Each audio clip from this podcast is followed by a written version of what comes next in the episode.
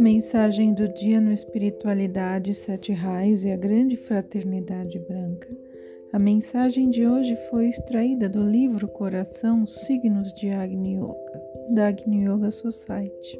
Dentre os fogos do coração, o mais vívido é a chama do alto sacrifício. Precisamente, esta armadura desvia as flechas hostis e cria a célebre invulnerabilidade, fogo da coragem é apenas uma parte da chama do auto-sacrifício. Por certo, auto-sacrifício não significa necessariamente dar-se em holocausto, mas corresponde à prontidão para conquistar em prol da obra do mundo superior. Também pode-se perceber uma diminuição dos fogos durante o menor desvio da hierarquia.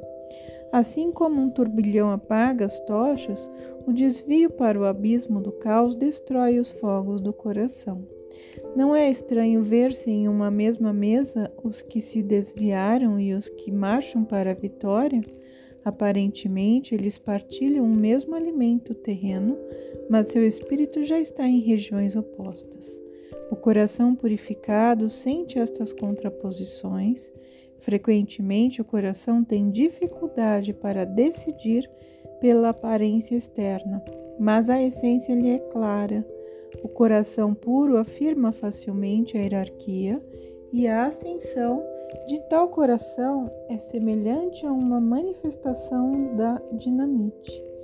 Nada jamais obscurecerá o caminho do coração puro e mesmo do ponto de vista médico, tal purificação do coração atrairá melhor futuro. Eu afirmo que o ensinamento é considerado por muitos como o melhor caminho da luz.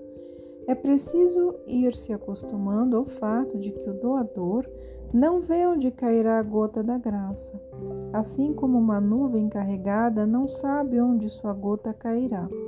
Assim é também agora. Portanto, é preciso principalmente não afligir-se e não julgar da maneira limitada. Vós já sabeis, porque o imã era colocado acima da cabeça. Entretanto, é preciso não esquecer. Mas a mudança de pensamento pode atuar como almíscar, afirmando o fluxo da substância nervosa. Vós já sabeis quanto o ritmo das correntes muda e quanto durante a tensão atmosférica as vibrações das correntes são fora do comum, até que se tornem espinhosas. Daí o velho provérbio sobre a cura do semelhante pelo semelhante adquire sentido. Mas, por certo, eu não aconselho a colocar o paciente de cabeça para baixo. Uma posição ereta é conveniente sabendo se proporcionar-lhe uma posição confortável. Isso também corresponde a uma mudança racional de pensamentos. Quando um grande matemático da Arábia já estava com o coração quase parado, seu amigo foi engenhoso bastante para falar da solução de um problema algébrico e o coração do matemático recobrou suas forças. Eu cito este exemplo para as pessoas não julgarem que pensamentos insignificantes podem mudar a condenação do coração. Eu afirmo que até o menor movimento em nome do futuro rompe a camada da tensão da atmosfera. Os refugos acumulados do passado são cortados pela espada do futuro. O escudo do futuro é o mais seguro e salutar. Não se deve pensar que o futuro seja inacessível, pois ele está sendo criado incansavelmente, assim o coração é o penhor do futuro. Muitos conhecimentos são dados, mas deve-se aplicá-los, não em depressão, não em dúvida, não suspeitando, mas sim na alegria do futuro. Devem estas informações serem aplicadas.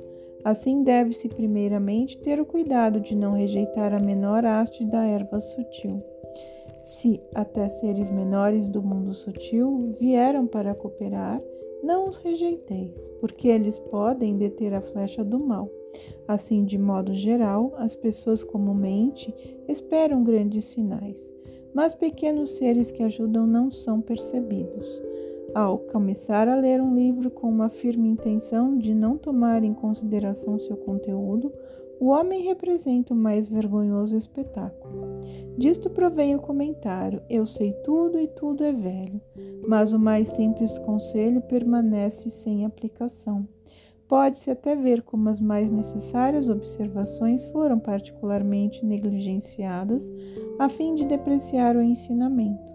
Pode-se imprudentemente ridicularizar, mas é impossível rejeitar qualquer indicação. Falamos agora da educação do coração, mas será que nós não ouviremos? dos mais tolos que isto eles já sabiam há muito tempo. Entretanto, eles pensam mais no corte de suas unhas do que no coração. Os ataques do coração são, com maior frequência, provocados exatamente por não se pensar no coração, e as pessoas preferem sucumbir a qualquer excessiva indulgência somente para não demonstrar a si mesmas o respeito ao coração como centro da existência.